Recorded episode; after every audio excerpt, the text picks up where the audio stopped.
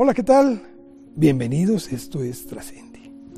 Mire, hoy, hoy me da mucho gusto poder sostener esta charla que a continuación le vamos a presentar con un compañero periodista, un hombre que ha dedicado su vida a la comunicación, a entablar por medio de su trabajo un contacto directo con la población. Seguramente usted lo conoce, es un hombre que alcanzó un prestigio bien ganado, debo decirlo, porque fue un profesional en toda la extensión de la palabra. Él es Pablo Latapí Ortega. Usted lo recuerda seguramente, a través de las señales de TV Azteca. Pero es un hombre que no solo se ha dedicado a eso, sino que también da conferencias, actualmente está en radio en Guadalajara, y también a cuidar el medio ambiente. Y yo estoy seguro que la charla con la que vamos a tener con él es una semblanza de su vida. Nos dejará enseñanzas que son muy importantes. Le invito a que se quede con nosotros, que creo, creo de veras, se lo digo, no hay desperdicio. Vamos con él. Pablo, pues muchas gracias por aceptar antes que nada esta entrevista para Trascendi. Pertenecemos a la Universidad eh, Humanitas y, estamos muy agradecidos de poder platicar contigo porque eres un personaje que la gente te conoce desde hace muchos años, te ha seguido y, y creo que eres un ejemplo para muchos. Entonces, por eso es que decidimos platicar contigo y si me lo permites, pues vamos a empezar con, con estos cuestionamientos, mi querido Pablo. Carlos, te agradezco infinito la, la, hospitalidad. Me halaga muchísimo que una institución como Humanitas se fije en mí. Este, no soy para nada un, un, un ejemplar, o sea, en el sentido de alguien digno de, de, ser ejemplo, pero me halaga porque creo que siempre es importante que una universidad como esta, que alguien como tú, pues me dé la posibilidad de, de muchas veces detenernos y reflexionar sobre la marcha, sobre temas tan importantes. ¿no? Pablo, para empezar con esto, me gustaría conocer un poco de tu vida. Eh, si me lo permites, vamos a remontarnos al día de ayer, a cuando eras un niño, y, y poder, poder charlar de, de, de, Pablo Latapí, niño. ¿Algo indicaba que te ibas a dedicar a esta profesión? ¿Tus juegos eran algo relacionado con ello o no? No, yo creo que no, Carlos. No creo que no. Yo creo que no. ¿eh? Digo, nuestra formación fue la de una familia normal, demócrata cristiana, de la Ciudad de México, del sur de la Ciudad de México, una familia pues, más o menos conservadora que conforme fue pasando el tiempo se fue liberalizando, éramos 10 hermanos, un mundo, eran aquellas familias que casi les dijeron crecer y multiplicados y se lo tomaron muy en serio, una familia de origen católico, de muchas tradiciones, de muchos valores, y que como te digo, poco a poco se fue relajando, este, mi madre una tipaza, una doña Concha, no sabes qué qué ejemplo de mujer, porque ella fue la primera que nos puso ciertos libros prohibidos en las manos cuando apenas éramos unos adolescentes. Y entonces ahí empezó una, uno, pues más que nada un desarrollo, una inquietud intelectual por todo lo que pasaba en el mundo, pero tanto como pensar a llegar a ser como contador de historias, que es a lo que me he dedicado en los últimos 25 años, pues no, Carlos, como tal, no. Sé que con, conforme creciste, decidiste estudiar economía, si mal no recuerdo. De hecho, es, es, en donde te graduaste. Sin embargo, ¿tenías ya puesta la mirada hacia, hacia el periodismo? Ahí sí, definitivamente. Te voy a platicar por qué estudié economía.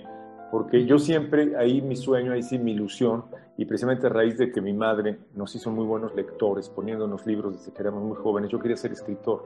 Lo mío era ser escritor algún día. Entonces, este, pues las carreras que en ese momento tenía yo a la mano, ninguna sentía yo que me podía dar el sustento. Estaba filosofía y letras en la, Universidad Nacional Autónoma de México y este, había algo de comunicación, pero muy caro en la Ibero. Entonces, decidí, este, por halagar a mi padre, soy honesto, para tener un título universitario, estudiar una carrera que me sirviera como, digamos, como un sustento para tener una licenciatura, aunque no me fuera a dedicar a ello. A mí me encantaban y me siguen gustando mucho los, los números, todo lo que es el pensamiento abstracto. Entonces hice una muy buena carrera de, de, economista, me titulé, pero nunca la ejercí. Y simultáneamente, mientras yo estudiaba la, la carrera de economía, ya me dedicaba, yo empezaba a escribir algunos artículos, algunos reportajes en revistas de Ciudad de México y poco a poco fui ganando posiciones y aprendiendo más y más de grandes amigos, grandes maestros, hasta que cuando te das cuenta, pues ya estás metidísimo en esto, ¿no? Claro, de hecho, pues sácame de una duda, pero creo que no solo te quedaste en lo empírico, el periodismo, sino que decidiste también incursionar en estudios de comunicación, de periodismo, incluso hasta España. Sí, hice un año de periodismo, como, fue casi como oyente, porque era la época en que Luis Echeverría y Francisco Franco se agarraron, ¿no? El desencuentro, entonces nunca pudo avanzar mi, mi, revalidación de estudios. Entonces yo hablé con los maestros de la Universidad Complutense de Madrid y me dieron la oportunidad de estar un año tomando, digamos, las, las materias de la especialización de periodismo, ¿no? Entonces pues, fue maravilloso, fue un año fantástico en, en Madrid, porque trabajaba yo de mesero, en los bares de los cines, tú conoces Madrid, este Carlos, y sabes que en los cines hay bares y se sirven bebidas alcohólicas al medio tiempo y al final. Entonces era muy interesante porque yo trabajaba como mesero y después estudiaba y fue una, una gran época, fue más de un año y esos son los estudios de periodismo que tengo allá en, en la Complutense de Madrid que, que, me encantó, ¿no? Es una gran referencia. Oye Pablo, eres el único caso, de veras no conozco yo otro, en el que, sí, sí, sí, te, te digo por qué porque eres el único que no fuiste a la televisión, sino que la televisión vino a ti. Cuéntanos esto. Pues sí, es que es cierto, es cierto. O sea, yo no, y lo dices así, Carlos, pero es cierto, y te voy a platicar.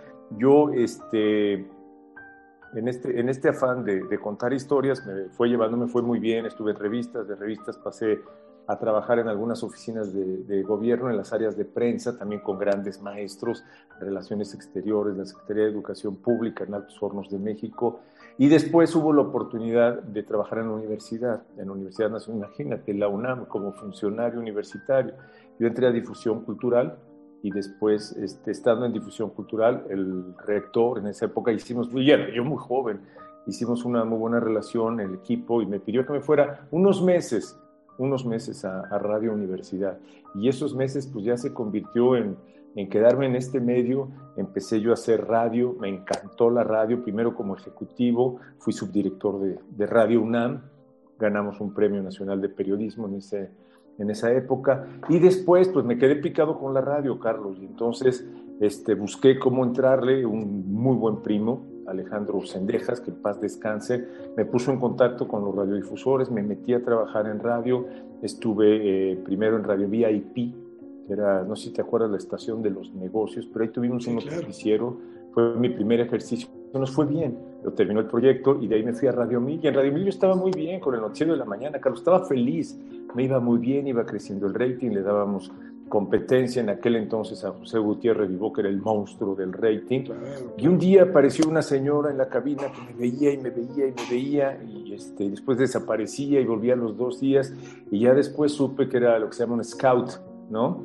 Una mujer que había mandado la TV Azteca que acababa en ese momento de comprar Ricardo Salinas para ver si ese señor Latapí, que se oía también en la radio, dicen, tenía buen parecer, ¿no? Y pues sí, tuvo buen parecer, me invitaron a hacer un par de castings, me invitaron, como dices tú, yo fui, me acuerdo que le decía yo a mi esposo, pues no tengo nada que perder, va a ser divertido conocer cómo se hace la televisión.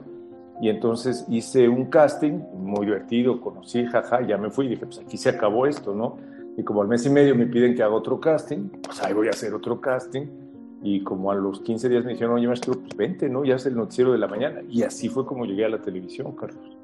Sí, de hecho, estaba la transición justamente. Acababa de pasar Imevisión y, y justamente nace TV Azteca. Y andaban en la búsqueda de conductores nuevos, novedosos. Y, y, y es ahí cuando, cuando entras tú. Es correcto, así es. O sea, Ricardo Salinas en ese momento dice, ya, fuera todo lo anterior, vámonos. Y a traer gente nueva y a empezar a, a, improvisar, a crecer. Y así fue como empezamos. Con el noticiero de la mañana se llamaba llamaba a primera hora, el primer ejercicio yo era con Rosa María Castro, talento. Sí, ya había trabajado yo con ella en radio, curiosamente, y ahí empezamos, y después fue evolucionar, evolucionar, y nos fue muy bien en la televisión, muy, muy bien. Los primeros años, los años más importantes de la TV Azteca, pues estábamos ahí, con la Fuerza Informativa Azteca, siendo un gran, gran equipo que sí sacudió a Televisa y la sacudió en serio. No, pues le dio competencia muy fuerte. Correcto. Tú, tú estuviste también con Lili Telles, ¿no? Sí, mucho tiempo. Lo que pasa es que esto ya fue después. O sea, sí, después, claro. este, es que es bien difícil el mundo de la televisión, Carlos, porque tú te dedicas a lo tuyo, que es trabajar, hacer televisión, te vuelves gente de televisión, se vuelve una pasión cuando estás preparando, redactando, corrigiendo, cuando te metes al foro, cuando conduces, es maravilloso. Pero allá arriba, en los escritorios está la burocracia, Carlos, y es un montón de gurús que presumen que saben, y entonces empiezan a hacer cambios y a mover, y pues le dan en la torre a esto, digo, y eso es, una, es un reconocimiento que no solo hago yo, lo hace mucha gente. Entonces nos fueron cambiando, y me acuerdo que nos quitaron del noticiero de la mañana, curiosamente, estaba yo ahí con, con, no me acuerdo con quién estaba en ese momento, creo que estaba con Annette Kubur, en la mañana una pasa también y entonces, y ya, y entonces pues vamos a abrirles un espacio ahí en la noche, a las nueve de la noche, nadie los va a ver, esto va a tronar en mes, mes y medio. Y resulta que con un gran equipo de trabajo en la producción Oscar Salcedo, en la producción Lili Telles, y un equipo de producción de gente nueva pero con ganas, hicimos un noticiero que se llamaba Hechos del 7 con Lili Telles y Pablo Latapí, que fue el número uno, por encima de Joaquín López Dóriga y de Javier Alatorre, ¿no? O sea, haciendo un ruido espantoso, porque teníamos un público muy, muy joven, muy joven. Y si te acuerdas, pues hubo pasajes ahí muy fuertes. Por eso, por eso es conocido todo el caso de Paco Stanley, se ventiló en nuestro noticiario. Paola Durantes, la primera entrevista, incluso fuimos varias veces a la cárcel a platicar con ellos, fue con nosotros. Aquella vez que Vicente Fox, si has de recordar, te platico estas anécdotas porque pues ya pasó mucho tiempo, pasaron 21 años aquello y este, pues ya se nos olvidan las cosas, pero no sé si te acuerdas aquella vez que si iba a haber debate o no entre los candidatos a la presidencia, que estaba Vicente Fox por un lado, Cuauhtémoc Cárdenas por, el otro, este, creo que era el candidato del PRI, creo que era Francisco Labastida, no sé, no, no, no me acuerdo, pero este, y que decía, no, no, no, no debatamos, y que Fox decía, hoy, hoy, hoy, ahí nació su frase de campaña de hoy, pero la frase completa es hoy, con la tapía en TV Azteca, hoy con la tapía en TV Azteca, y yo no conocía a Vicente Fox, pero era ya el posicionamiento que tenía ese noticiario. Estoy hablando del año 1999-2000. Oye Pablo, pero hay algo que te caracteriza y, y, creo que son pocos realmente los que la llevan estas labores en forma conjunta. Tú no solo eras un conductor exitoso, porque lo fuiste ahí en TV Azteca y lo sigues siendo, pero bueno, sino que también tenías la inquietud el que es periodista es periodista. Y, decidiste también salir a hacer coberturas. No nada más estabas atrás del escritorio, sino que hiciste muchas coberturas. ¿Cuál fue de estas las entrevistas más complejas o que te dejaron un mejor sabor de boca? Híjole, es que sabes que Carlos, perdón, pero es una pregunta muy injusta, porque yo creo que cada entrevista en su momento fue muy importante y muy fuerte y tremenda, pero por ejemplo así de, de, sacudida emocional, ¿no? De esas que dices, el ser humano, la miseria del ser humano. Bueno, si te acuerdas aquel caso de este niño Braulio, que lo trataron de secuestrar y que para secuestrarlo un enfermero y un cómplice lo sacaron de la casa en una maleta, pero al salir corriendo se les golpeó contra la puerta y se murió. Entonces se lo llevaron, ¿no? Y ya después lo quemaron y apareció en un terreno. ¿Sí te acuerdas del caso? Fue horrible. una pareja muy joven, los papás, y el niño una tragedia. Me acuerdo que cuando acababan de tener a estos malandrines, me dieron la oportunidad de ir a entrevistarlos a la cárcel, ¿no? Y cuando tienes enfrente eso, cuando tienes la historia tan fresca, dices, ¿cómo puede ser? Entonces esto es un shock muy fuerte tenerlos ahí, tenerlos ahí enfrente y estar platicando con ellos así de, de tú a tú, fue muy, muy fuerte. Ya, pues las entrevistas, las que digamos, las que un periodista se puede, se puede colgar como medallitas, que eran en aquella época las asignaturas, una entrevista con Fidel Castro, que fue muy buscada, muy buscada, y finalmente la conseguimos, o sea, pude entrevistar a, como entrevistas a, este, a Michael Jordan, a Sylvester Stallone, a los presidentes, a Bill Clinton, a, a Lech Walesa, por ejemplo, en esos ires y venir. Y, por ejemplo, una anécdota que yo creo que pocos periodistas tienen, y es que entrevisté a Box Bunny, a Box Bunny, sí, al, dibujo animado, Carlos, y ese que fue, nos invitaron a la presentación de una película. Ahora se acaba de estrenar el, el, este, la segunda parte, esta del básquetbol, donde estaba Michael Jordan, y pues salía Box Bunny, y entonces ellos hicieron toda una faramaya para que los periodistas que fuimos ahí este, hiciéramos como que estábamos entrevistando a Box Bunny en un green screen, ¿no? Entonces estaba, te ponían un, muñequito de peluche y te decían, imagine there is Bugs Bunny, ¿no? Entonces tú platicabas con Bugs Bunny como si estuviera ahí. A la hora que hacen el montaje, pues estás platicando con Bugs Bunny. Entonces esa es una anécdota muy, muy padre, ¿no? Pero digo, eso es ya más divertido y eso es más para mis hijos que estaban pequeñitos y que presumían en la escuela que su papá había entrevistado a Vox Bunny y ahí estaba la prueba, ¿no? Oye, pero también te tocaron cosas muy difíciles. Yo recuerdo Celaya, por ejemplo. Celaya creo que fue una cobertura ejemplar y en el cual estuviste incluso varios días y, que, que sin duda dejó muchas enseñanzas. Oye, estás muy bien informado, Carlos, me sorprendes, ¿eh? Pues es que soy periodista también, entonces conozco algo. No, mis respetos. Es que sí, fíjate que fue precisamente en aquella época de Hechos del 7, y yo ahí le agradezco mucho al que era el productor, Oscar Salcedo, un gran amigo, era muy profesional, muy, muy profesional. Y me acuerdo que íbamos a muchas, porque fuimos a inundaciones, fuimos a terremotos, fuimos al paso de huracanes. Ahí estábamos, porque había la, era otra época, había facilidad, o sea, éramos unos consentidos. Pedíamos, por ejemplo, el helicóptero y nos lo prestaban para ir a hacer una cobertura. Y me acuerdo que estábamos un domingo, tranquilos, ya domingo, descansando, Carlos, y este, yo a punto de ver el fútbol, soy mega aficionado a las chivas y de pronto me habló Salcedo y me dijo, ya acaba de haber una explosión en Celaya y hay muchos muertos. ¿Qué dices? ¿Nos vamos? Y dije, pues vámonos, o sea, pero así ya sin pensarlo. Y llegamos y fuimos el primer medio nacional que llegó. Y aquello era una tragedia, si te acuerdas, fue domingo, día de mercado, Celaya, que es un centro comercial regional a donde llegan muchas personas de distintos poblados de alrededor del Bajío. Y en domingo, en la mañana, justo en ese momento, cuando toda la gente estaba ahí en la zona de mercado, explotó un puesto de, cohetes, ¿no? Donde tenían cohetes. Explotó y fue horrible, ¿no?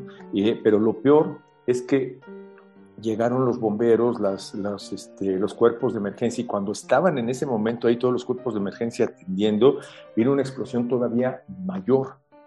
Y entonces aquello voló y los, este, ya ahí los heridos eran los, los paramédicos, los, este, los bomberos, nosotros cuando nosotros llegamos estábamos caminando en pedacería humana, es horrible, y el olor de la carne quemada, cerros de escombros, era espantoso, no habían acordonado, nada, nada. Me acuerdo que nuestro reportero Panchito me lo regañaron porque el camarógrafo, porque se subió a un montículo y resulta que abajo había un tanque de gas que todavía estaba caliente y que podía explotar, ¿no? Pero me acuerdo que fue una cobertura humanamente muy interesante, Carlos, porque pues, al ser los primeros que estábamos ahí, estuvimos mandando enlaces en vivo para todos los noticieros, el de la mañana, el del mediodía, el de nosotros en la noche y el de Javier a la Torre, todo el tiempo. Entonces fue un día de, fueron tres o cuatro días de muy intenso trabajo y no lo registras hasta yo decía, oye, qué capacidad, qué fortaleza tengo para haber estado viendo esto, ¿no? Pedacería humana. En un momento que estábamos caminando, me acuerdo, en una cornisa de un edificio, hasta ya había llegado una cabeza humana, obviamente ya deshecha, ¿no? Dice, oye, qué capacidad, o sea, no me pega, ¿no? No me pega. Pero ¿cuál no me pega? Ya cuando regresé a, mi casa, que es tu casa en Ciudad de México, me acuerdo que el día que puse la cabeza así sobre la almohada para tratar de descansar, en ese momento viene como una película cruel todas las imágenes de lo que había sido esa cobertura. ¿no? Me acuerdo que entrevistamos un bombero que precisamente estaba ahí en el momento de la segunda explosión, explosión y tenía todo el cuerpo supurando, pero imagínate casi todos los poros supurando, saliéndole lo que llamaríamos sanguazo, ¿no? Este, como agüita color sangre. Agua con sangre. Ahí estaba y decía que no se arrepentía, o sea, no se arrepentía, lo ves el dolor, había perdido eh, parte de una pierna, dedos de una mano. O sea, imagínate el dolor de aquel hombre ahí tendido, no se podía mover porque el cuerpo casi quemado y diciendo que no se arrepentía de ser bombero. Muy fuerte, fue una cobertura muy, muy fuerte. Dicen que para ejercer esta profesión necesitamos estar un poco locos y creo que, que hay algo de cierto en ello. Eh, hay algunos que todavía, reconozco, nos quedamos con un gusanito nada más. Hicimos algunas coberturas, pero hubo algo que no pudimos llegar por circunstancias ajenas, ser corresponsal de guerra. Tú también lo soñaste, pero tú sí tuviste la oportunidad de llegar a hacerlo.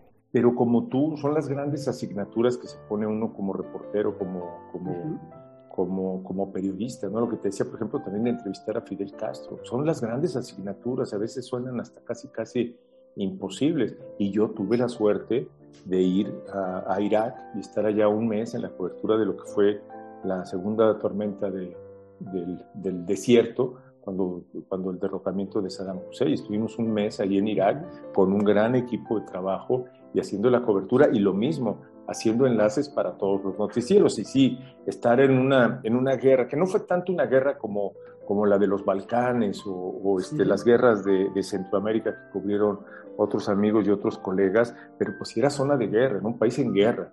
Y eso tiene muchísimas connotaciones que no registras hasta que estás ahí, ¿no? Por ejemplo, pues que no te sirve el seguro de vida, que no traes dinero, no, no, no te sirven las tarjetas de crédito, te tienes que traer el dinero en efectivo. Y eso, pues, como no teníamos tipo de, árabes, pues ya que éramos extranjeros, periodistas, estos traen dinero, ¿no? Me explico, entonces te vuelves, este, te vuelves muy vulnerable. Afortunadamente, ahí aprendimos a, a, a, a, lo que suele hacerse, que es sin celos y sin envidias, haces equipo con reporteros de otros medios. Me acuerdo que ahí me tocó con Pablo Iriart, que él había ido por, por un periódico. Y Pablo ya nos conocíamos desde hacía mucho, paso, buen amigo estaba Pablo Iriar, estaba un, periodista del, del, ABC, el periódico ABC de, Madrid, y estaba una, una, chica, creo que si mal no recuerdo era francesa, y ese era el equipo con nuestros camarógrafos, yo llevaba camarógrafo, productor, contratamos un, un chofer, contratamos a un maestro, porque hablar en árabe está en árabe, te iba a decir en chino, pero está en árabe, ¿no? Entonces me acuerdo que contratamos un maestro, pues que obviamente estaba sin chamba porque estaba cerrada la universidad, pero el maestro nada más hablaba francés y el que medio le masquillaba, masticaba el francés era yo. Entonces era una comunicación muy chistosa para poder ir, viajar, movernos, estar aquí y estar allá. Pero fue una gran cobertura y como tú lo dices, Carlos, muy bendecido, muy agradecido, porque son cosas que ya hoy en día ya no da lugar. ¿A qué me refiero? Que hoy en día ya no necesitas mandar un corresponsal de guerra. Hoy en día tú ya tienes la guerra aquí. ¿Cuántos videos no tienes ya de lo que está pasando en Kabul en este momento? Son mejores que el mejor corresponsal que puedas tener allá. Lo mismo la información ya la tienes aquí, lo que está pasando. Entonces eso ya quedó atrás. Por ejemplo, las últimas grandes coberturas que se hicieron así fue Ana María Lomelí cuando el terremoto de Haití, en anterior, yo creo que esa fue la última gran cobertura de mandar un corresponsal y que sea tu fuente primaria de información. Y a mí me tocó ni más ni menos que Irak. Y fue destino también, porque el director de noticias, con todo ese tema que te platico de las grillas, no quería que yo me fuera. No sé, o sea, son temas de egos. No quería que yo me fuera. Él, está, él se fue unos días de vacaciones y me acuerdo que estaba yo un día en el gimnasio, en la mañana, en mi rutina todos los días, de hacer ejercicio antes de irme a TV Azteca. Estaba yo haciendo ejercicio y me, me, marca el mismísimo director general de TV Azteca, que en ese momento era Mario San Román, y me dice, oye Pablo, ¿todavía te quieres ir a Irak? Pero por supuesto, me dice, pues tu vuelo sale a Frankfurt hoy a las 5 de la tarde. O sea, ese fue el tiempo que tuve para preparar el viaje, Carlos. ¿Qué te gusta? Entre las 9, 10 de la mañana ¿no? y las 5 de la tarde. Me acuerdo que a mi esposa le avisé por teléfono, a mi hija para que le avisara a mis hijos, les avisé por teléfono, ya no los vi, ya no me despedí. Y ahora sí que, como decía mi hija, papá se fue a la guerra, ¿no? Oye, Pablo, después de ver todo esto, una, una, vida entregada a la información en general, corresponsal de guerra, estar en desastres, etcétera. Explícame, porque no termino de entender. Yo sé que eres un apasionado del fútbol, que le vas a las chivas y demás, pero ¿cómo llegas a dirigir el área de deportes que además fue un momento crucial, porque llegas a sustituir a una persona que nos puede caer bien o nos puede caer mal, monstruo, muy polémica. Un monstruo de la comunidad. Pero un ícono, en exacto, que es precisamente José Ramón Fernández. Y llegas tú a cubrir esa, ese puesto cuando tu perfil era otro. ¿Cómo estuvo eso? Pues mira, la verdad es que te digo, es destino. Es, jamás, jamás yo también tampoco me lo hubiera imaginado. Me gusta mucho el fútbol, muchísimo. Pero hay un tema que, este, y te voy a platicar, digo, si tienes tres segundos. Por favor. si los tienes. Lo que pasa es que cuando estábamos en noticias, las, las juntas de los lunes de noticias, Carlos, son muy duras, muy difíciles, porque además de que vas a planear lo que viene en la semana, los grandes reportajes, ¿no? Y ahí nos reuníamos todos los noticiarios, todos los noticiarios de TV Azteca, el de la mañana, bueno, nada más estaban en ese momento los de los de, los de Canal 13 y el de Hechos del 7. Pero todavía no estaba de N40 ni, ni el 7.2. Entonces nos reuníamos y había que planear la agenda, pero además se revisaban los ratings, que es la parte más cruel de trabajar en televisión, porque es una calificación que te dan, Carlos, donde ves y dices, ah, caray, maestro, saliste reprobado, y es enfrente de todos, ¿no? Entonces hay una tensión espantosa, pero como era lunes en la mañana, la verdad es que yo llegaba, no por otra cosa, sino a lo mejor así soy, tratando de romper el hielo, de relajarnos, ¿no? Y empezábamos hablando de fútbol. Y de las chivas, por supuesto, ya sabíamos quién era de Pumas, quién era del América, y eso trascendió al grado de que pues, todo TV Azteca sabía que me encantaba el fútbol, además yo hablaba mucho de fútbol también en la sección de deportes nada más, del noticiero de Hechos del 7. Fui el primer medio nacional que entrevistó a Jorge Vergara cuando supimos que había un loco de Guadalajara que quería comprar a las Chivas. Fuimos el primer noticiario y entonces, pues un día me llama el director general, ¿no? Mario San Román. Me acuerdo que yo ya incluso ya había platicado con mi esposa, yo ya andaba coqueteando con la idea de salirme de TV Azteca porque, pues ya con el director de noticias no había, no había buena vibra, me había ya prácticamente sacado del aire, era yo el alter ego de Javier Alatorre, ¿no? Y entonces me llama y me dice, oye Pablo, pues ¿cómo ves este director de deportes? ¿Qué, qué? Pues, ¿Dónde está la broma? No, mira, es que José Ramón tiene este problema, un problema muy serio, va a dejar este, ya definitivamente deportes y por qué no estoy, oye, pues ¿por qué no? no? O sea, ni lo pensé, ya mismo le dije, sí, ¿qué tengo que hacer? Dice, nada más espérate, no se lo digas a nadie, ¿no?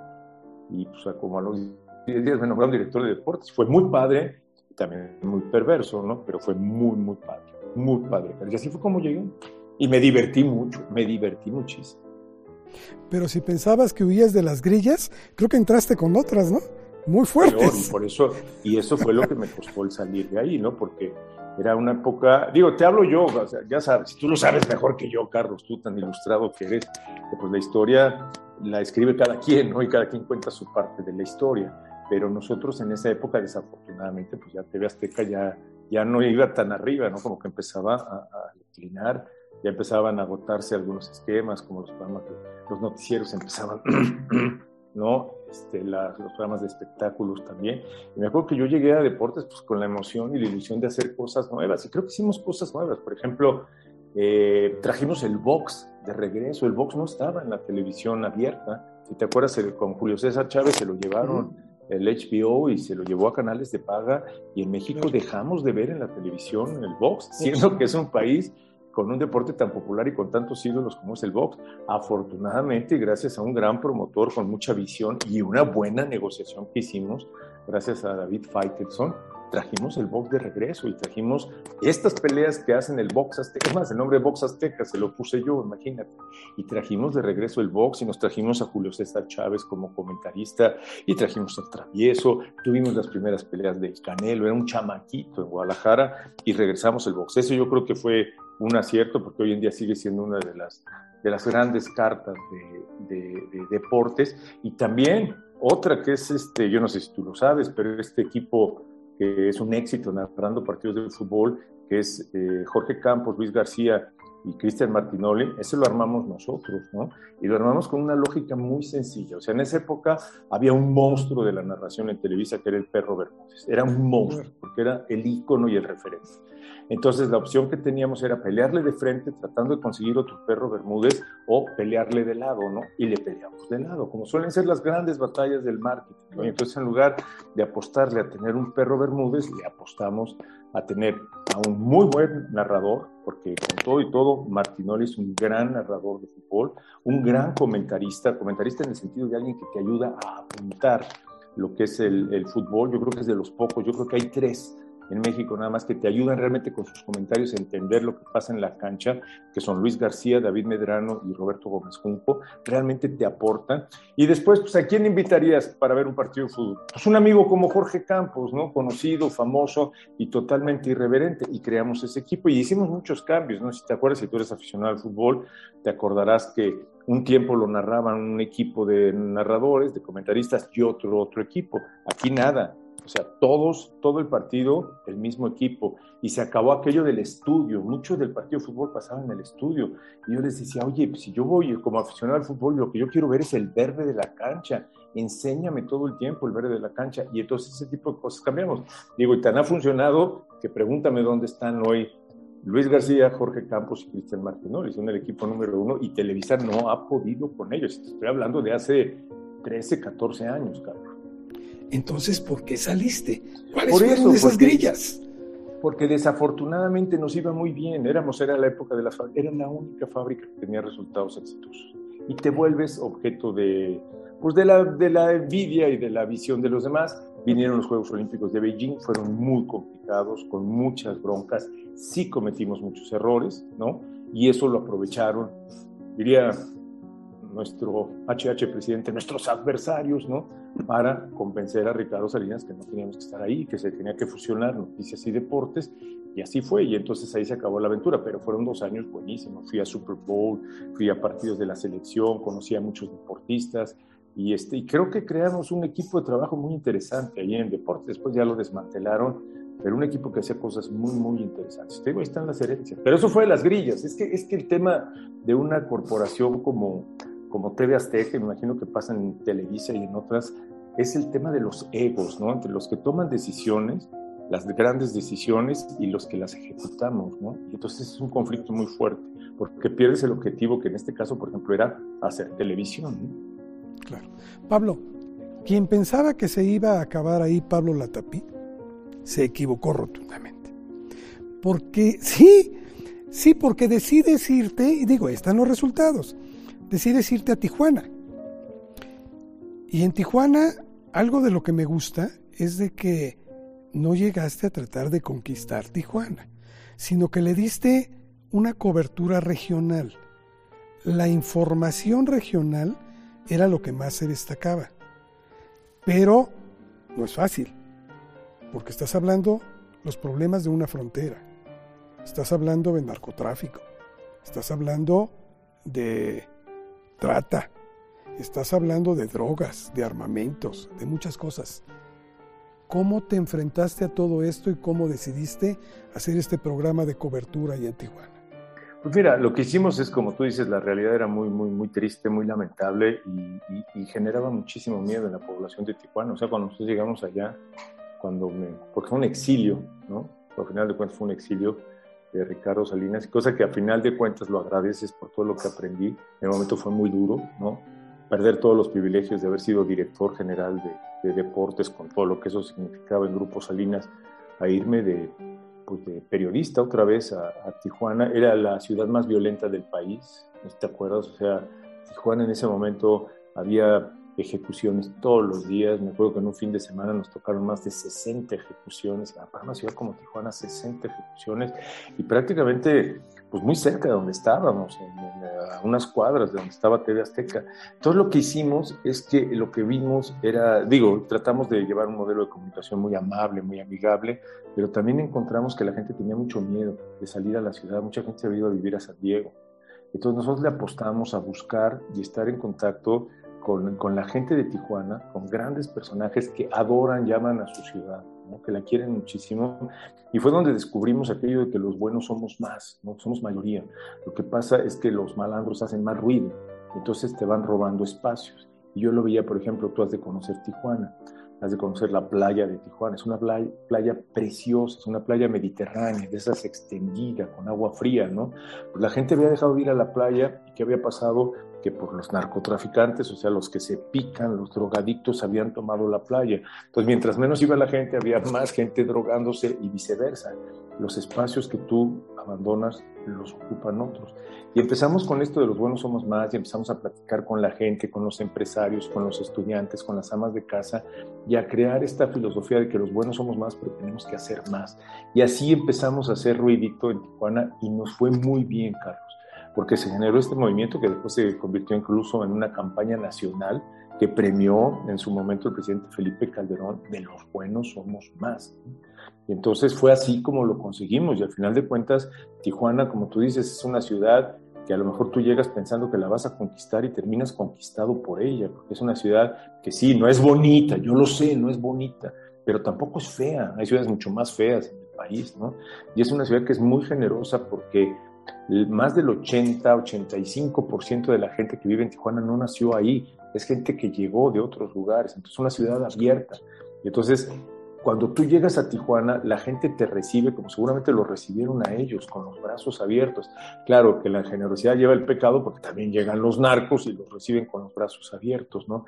Es una gente de un profundo altruismo, ¿sabes la cantidad de altruistas que hay de todos tamaños en Tijuana? Entonces, empatamos con eso y fue como yo creo que, digo, no fui yo, pero con esas gentes, con esos personajes, te hablo por ejemplo de don José Galicot, que es un, mecenas de Tijuana, este, se empezó a cambiar la mentalidad y yo creo que cambiaron las cosas en Tijuana. Hoy te digo, no fuimos nosotros, fue toda una circunstancia, una serie de coincidencias y así fue como fue muy afortunada la, la, estancia en Tijuana, además de que pues, también trabajamos bien, conseguimos muy buenos niveles de, de audiencia con el noticiario, cambiamos físicamente el, el lugar en el que estaba la televisora, porque estaba en un local como una zapatería y en un centro comercial de estos muy tipo gringo, lo cambiamos una esquina que hoy es una esquina emblemática, un landmark, le dicen allá, ¿no? Con ese lenguaje binacional, porque es un punto de referencia a la esquina donde está TV Azteca en, Tijuana, ¿no? Entonces, pues sí, le echamos los kilos y sí aprovechamos y le sacamos jugo al haber estado en Tijuana.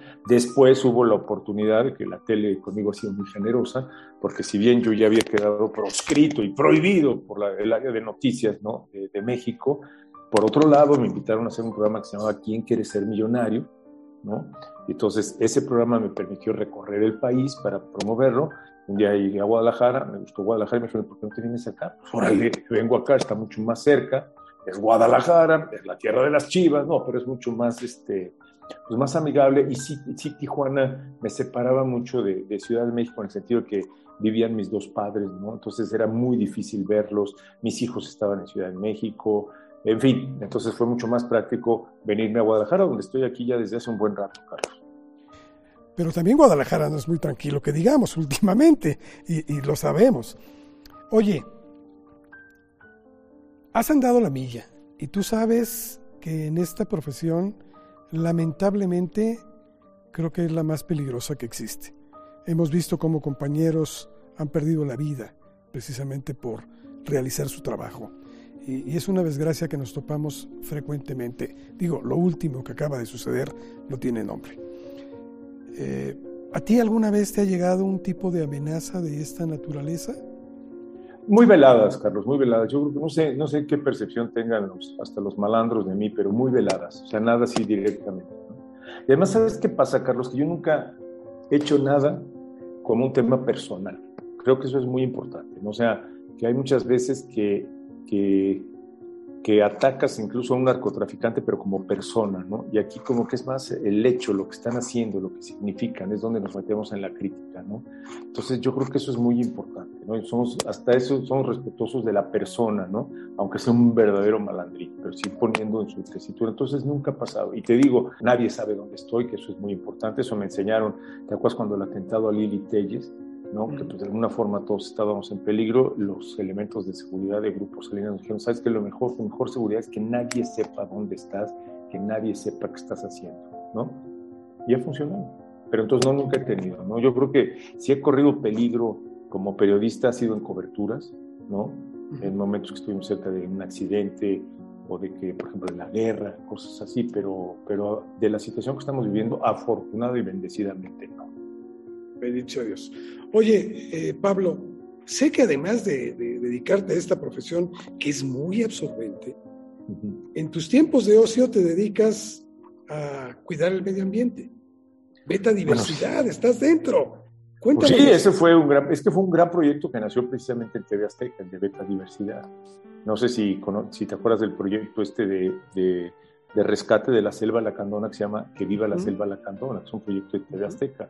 Lo que pasa es que hace muchos años nos invitó Julia Carabias, cuando era secretaria de Medio Ambiente, a conocer la selva lacandona, ¿no? que es la, la, joya de la corona de las reservas, de las áreas naturales protegidas, porque es la reserva de los Montes Azules y es la última gran selva tropical que queda en nuestro país y estaba muy amenazada por la presión urbana de los pueblos que están alrededor, que van avanzando y se van comiendo la selva ¿no? Pero lo, es muy perverso, porque tú dices, ok, ya le resuelves el problema de que siembren y ya van a vivir de eso. La tierra, es, la tierra de la selva es muy mala, es muy delgada, entonces tumbas una hectárea de selva, siembras y no te dura más de dos años, entonces tienes que ir sobre otra. Y entonces se van acabando. Entonces me acuerdo que por lo que se nos ocurrió fue a través de TV Azteca, fue crear un proyecto que pusiera en los ojos de todo México el peligro en el que estaba la selva lacandona. Y fue que diseñamos junto con otro buen amigo que estaba en fundación. Es que yo creo que esto es coincidencia de personas. Cuando la gente coincide, alguien que comulga contigo, se hacen este tipo de cosas, ¿no? Porque entonces lo que hicimos fue crear un concurso de dibujo para niños de todo el país en el que te mandaran un dibujo que te dijeran para ellos qué era la selva lacandona. Ahí primero obligabas a conocer la selva lacandona, saber qué pasaba en la selva lacandona y a los niños que ganaban de cada estado llevarlos a la selva lacandona y que vivieran una semana en la selva lacandona con los investigadores en la estación Chajul, que es una estación de investigación adentro, se está en la, selva, a la orilla del río, en medio de los árboles, de los changos, este, pasan los jaguares, los tapis, me explico, y pues fue un gran ejercicio. Imagínate llevarte niños de todo el país, uno de cada estado de la República, como embajadores, y todos los años se ha llevado a cabo. Creo que últimamente ya no, por el tema de, de la pandemia, ¿no? Pero fue un éxito. Esteban Moctezuma, cuando estaba en la Fundación Azteca, lo adoptó, lo arropó y, siguió durante mucho tiempo. Y así fue como nos metimos. Cuando nosotros ya entregamos el proyecto de, que viva la selva la canoa, te digo nosotros, en lo personal, con otro buen amigo, Mario Gómez, ambientalista que trabajaba con, con Julia Carabias, se lo entregamos a Fundación Azteca, pues decidimos crear Beta Diversidad, que es una, una AC que se dedica a manejar proyectos del medio ambiente, ¿no? Ahí estamos también ahí metidos, pero, pero pues este, es una, una que afortunadamente con la gente que está ahí camina muy bien y, ahí sigue y permanece y ha recibido reconocimiento. Tu pasión ha sido siempre el periodismo y se es periodista lo mismo escribiendo que conduciendo noticieros en televisión o en radio, que la radio tiene una magia muy especial y que solo quienes estamos eh, en ello y que hemos probado esto, podemos conocer. Tú ya tengo entendido que ya no estás conduciendo programas de televisión.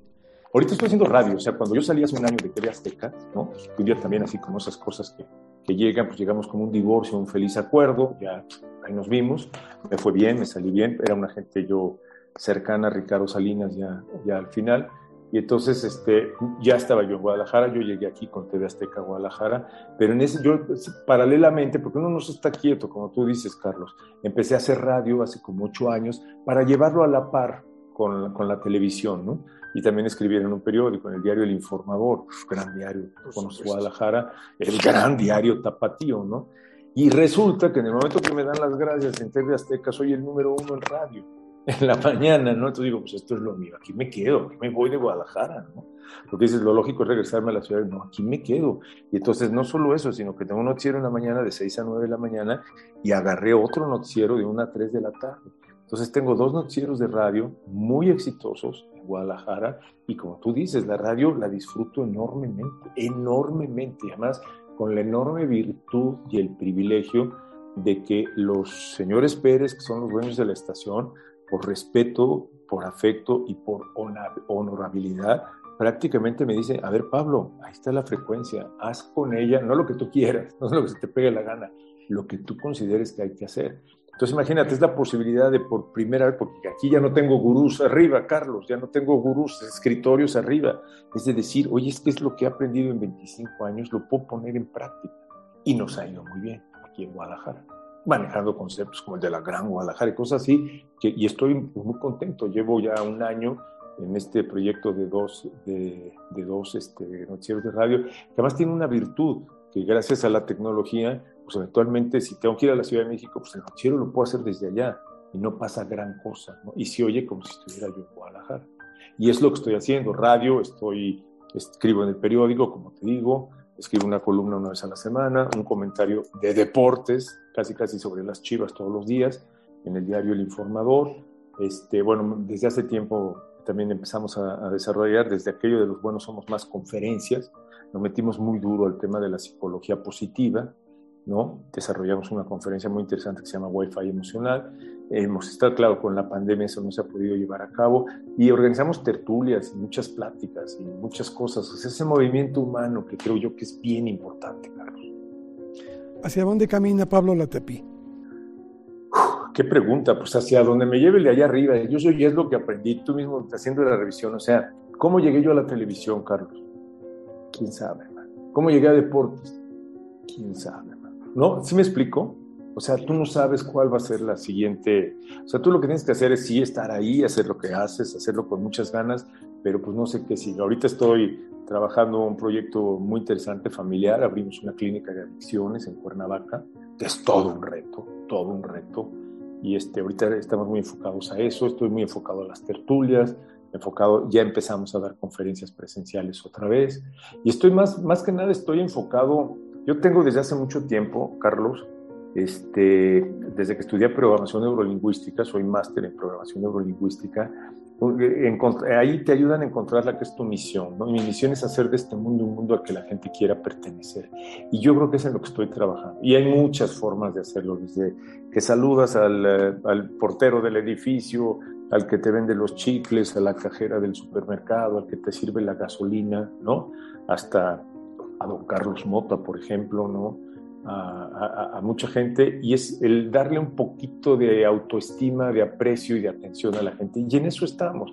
Y lo hacemos en el radio, lo hacemos en todas partes. Creo que hacia allá voy, ¿no? Hacia allá voy en este momento y muy contento, muy feliz y muy pleno, ¿no? Y pues, abriendo siempre las puertas a nuevos proyectos, ¿no? No estoy cerrado a que cualquier día de esto salga algo nuevo y diferente, ¿no? Ahí está el mundo lleno de posibilidades. Claro, Pablo, hace tiempo te oí citar a Yogi Berra en una frase que decía, esto no se acaba hasta que se acaba. Y tú te sigues permanentemente eh, reinventando, encontrando nuevos nichos hacia donde dirigir tu trabajo y servir a la comunidad, que al fin y al cabo creo que eso es lo que hacemos todos los periodistas. Aquí tenemos una, una frase que nos gusta mucho tratar de desmenuzar, porque creo que nos enseña mucho la personalidad de cada persona. Yo quiero hacerte esta pregunta. ¿Para ti qué significa trascender? ¿Qué significa trascender? Pues es dejar una pequeña huella en el mundo.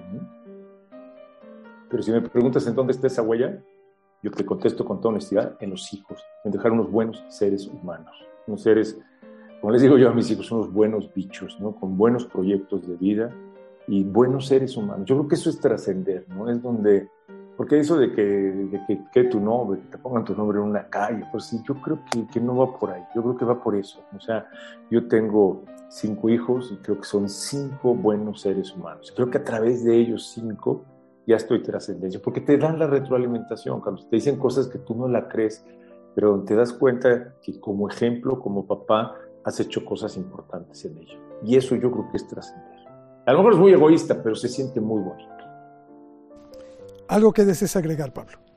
Nada, que estoy muy agradecido, Carlos, y que me encanta que exista un proyecto humanista, porque yo creo que, que desafortunadamente este, vivimos un mundo que busca las diferencias, ¿no? O sea, y lo vemos todos los días con las conferencias mañaneras de este señor y en general con los políticos, o sea, no nada más es el todos.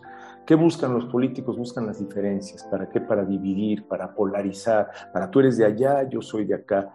Y yo creo que lo que se trata y eso es lo que me encanta de los proyectos humanistas, y creo que eso es el humanismo, tú me vas de corregir, tú que eres experto en la materia, Carlos, es de buscar las semejanzas, ¿no? O sea, ¿cuáles son las semejanzas? ¿Qué me hace semejante a ti? Empezando porque tenemos la semejanza de un país, ¿no? Y después vas buscando más semejanzas, una ciudad, un esto, un otro. Yo creo que cuando encontramos esas semejanzas, estás volviéndote profundamente humanista hasta aterrizarlo en esa semejanza tan sencilla, como te digo, de, la cajera del supermercado, saludarla y decirle cómo está, cómo le va, cómo va su día.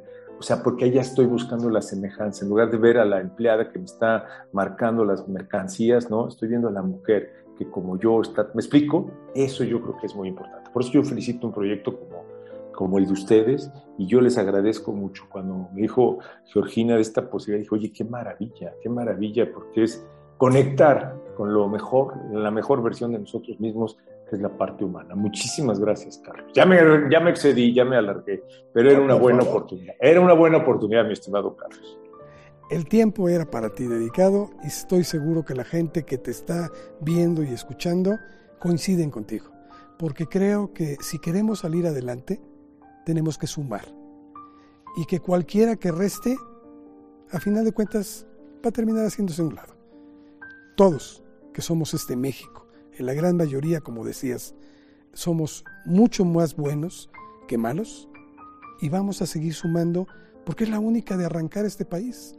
Si nos equivocamos, nos frenamos, no, no hay progreso.